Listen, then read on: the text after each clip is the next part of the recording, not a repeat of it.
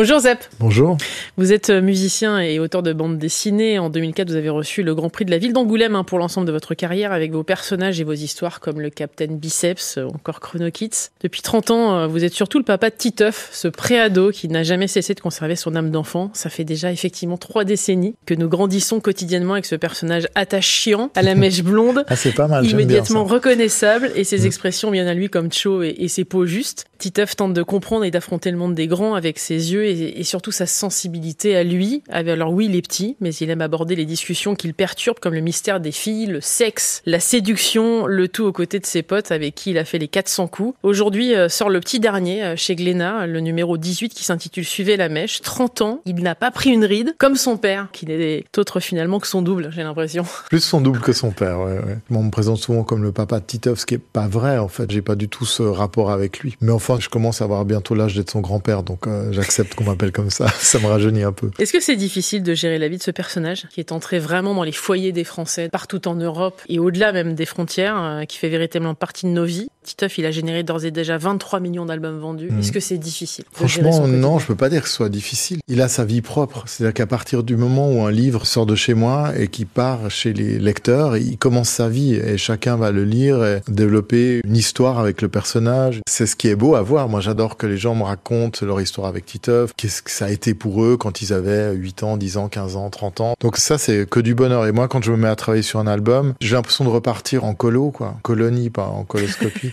et je repars en enfance pour quelques mois. C'est un rendez-vous comme ça qui est un peu irrégulier parce qu'au début c'était très très rapproché. Maintenant ça s'espace un peu. J'aime beaucoup ça, me dire que Titeuf change pas, mais le monde change. Donc c'est chaque fois poser un regard enfantin sur le monde contemporain. Et le monde contemporain, en 30 ans, il y en a eu plein. Le regard qu'il pose sur le monde de, de 2023 dans cet album, c'est pas le même que celui qu'il posait dans le premier album en, en 93. Les sujets sont assez différents. Donc j'aime bien ça, d'avoir cette espèce de rendez-vous euh, enfantin avec le monde qui m'entoure. C'est vrai que la société fait que déjà le point de départ, c'est-à-dire son amour pour Nadia, son envie de percer le mystère des filles d'ailleurs, que personne ne pourra percer une seule fois dans sa vie, d'ailleurs qu'on soit bien clair, euh, change parce que la sexualité change, parce mhm. que les mœurs changent. C'est difficile de trouver les bons mots. Ça dépend des thèmes. Il y a des thèmes où c'est très facile parce que c'est il y a des histoires qui tombent toutes seules et il y en a d'autres où c'est un peu plus touchy parce qu'il faut trouver l'équilibre entre il faut que ce soit drôle mais il faut pas que ça devienne drôle au point d'évacuer le sujet. Il faut faire du drôle sur du sujet grave. Et il faut surtout que ça sonne toujours comme une histoire qui est racontée par Titeuf. Si tout à coup on commence à sentir que c'est euh, un adulte qui est derrière et qui essaye de faire passer son idée sur ce sujet, celle-ci je l'aimais pas parce que je trouve qu'elles sont euh, elles casseraient un peu l'honnêteté du personnage. Vous étiez où il y a 30 ans, Titeuf? Euh, Titeuf, Zep.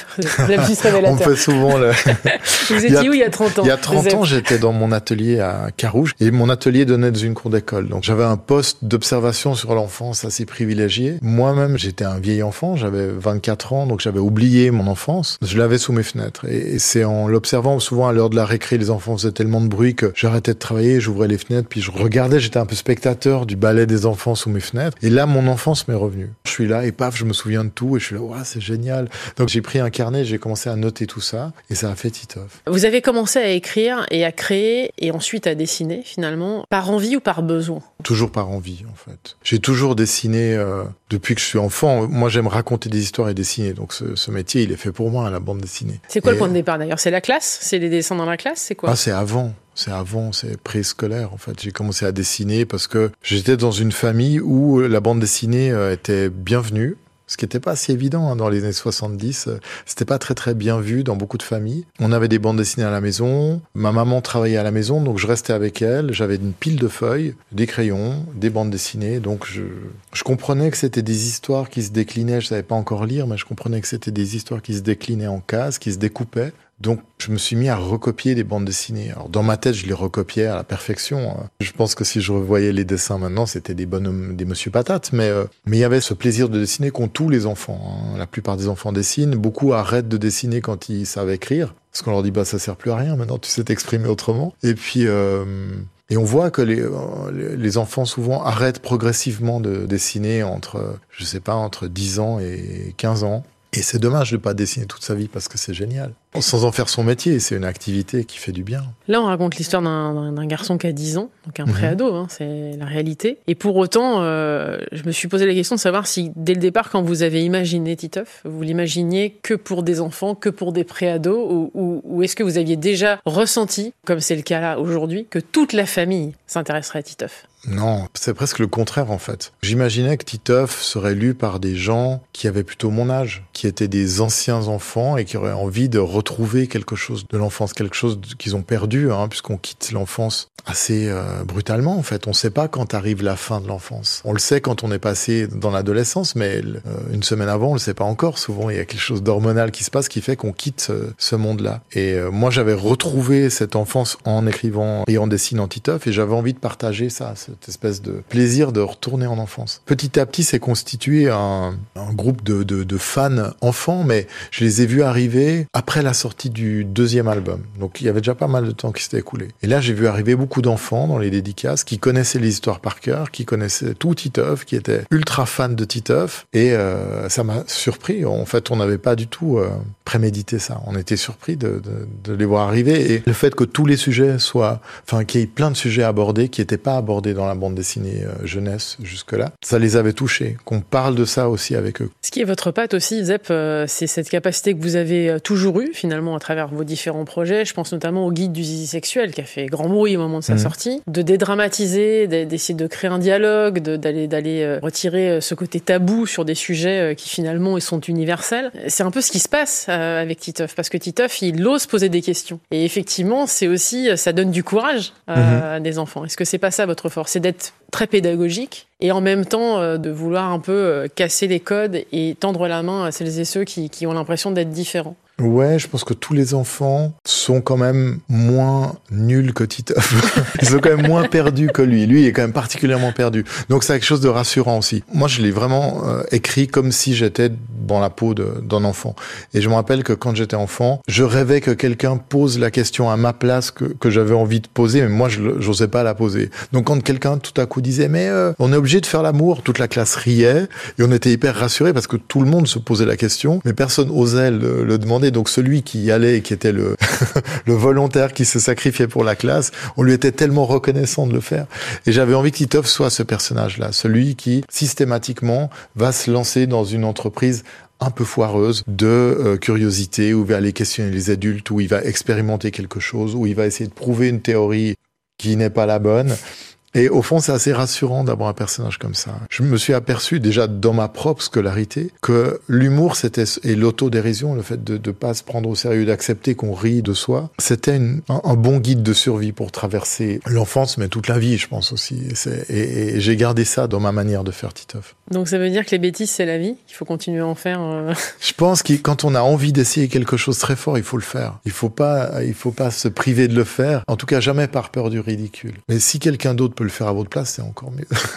Ça, ça prouve que vous avez toujours, euh, toujours gardé vos, vos yeux d'enfant. Qu'est-ce qui a le plus changé d'ailleurs entre 1992 et aujourd'hui? Chez moi? Zep, ouais. Ah ben physiquement, je suis plus la même personne, mais euh, mais sinon, euh, j'ai l'impression que Titeuf m'aide à, à retrouver même toujours plus ça, parce que quand j'avais 25 ans, je crois que j'étais beaucoup plus euh, sérieux que ça, et j'avais beaucoup de certitude, et j'étais devenu un adulte. Et en fait, petit à petit, Titeuf m'a fait déconstruire tout ça je me suis rendu compte que les questions que je pouvais poser, il faut quand même que j'assume ça, à travers Titeuf, c'était des questions que je me posais moi-même, auxquelles je n'avais pas de réponse en tant qu'adulte. Donc ça me fait du bien aussi de les poser avec Titeuf. Parfois, j'ai un semblant de réponse, parfois pas. Moi, j'ai été élevé dans une idée que les adultes savaient tout. Pourtant, les parents de Titeuf sont super cool et on sait que vous rendez hommage à vos parents. Euh, oui, ouais, mais quand même, on n'avait pas beaucoup le droit de poser des questions un peu difficiles à, à table, donc on, les, on, devait les poser plutôt à l'école ou à mes grands-parents, qui étaient les grands-parents sont toujours beaucoup plus plus cool. Mais j'ai jamais entendu mes parents me dire je sais pas. Ils me disaient euh, tais-toi. Enfin,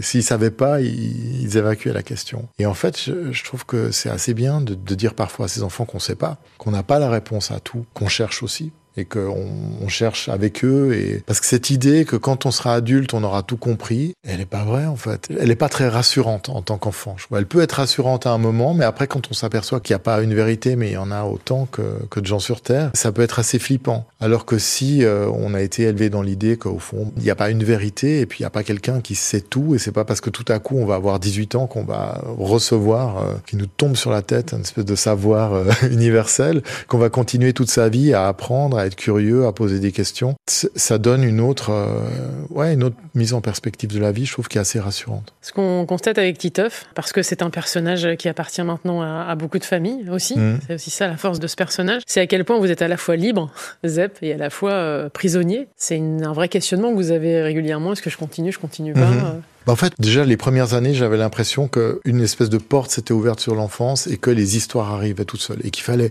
tout de suite les consigner et tout de suite les publier. Donc, j'arrêtais pas de harceler mon éditeur pour dire j'ai un deuxième album, j'ai un troisième album, j'ai un quatrième album, il faut le faire. Et je pense que la phrase que m'a plus dit, le mot que m'a le plus répété mon éditeur Jean-Claude Camano, c'était patience. Et ça me rendait fou qu'il me dise ça, parce que moi j'étais très impatient. Je disais, mais les histoires sont là, il faut les faire maintenant. Il me disait, non, attends, attends, un album à la fois, on va voir comment ça marche. Titeuf n'a pas été tout de suite un succès, donc il fallait aussi attendre. Au début, c'était un succès de bouche à oreille, donc ça restait assez modeste. J'ai l'impression que ça, ça s'est apaisé. C'est-à-dire que je, suis plus inquiet, je me dis pas, il faut vite que je consigne les choses. Je sais que j'ai des rendez-vous avec ce personnage, et quand le rendez-vous arrive, ça va être chouette. Il va se passer des choses. Et de plus en plus, je me dis, alors ça c'est c'est récent, je me le dis avec l'âge, mais j'ai l'impression que c'est un personnage qui va m'accompagner toute ma vie.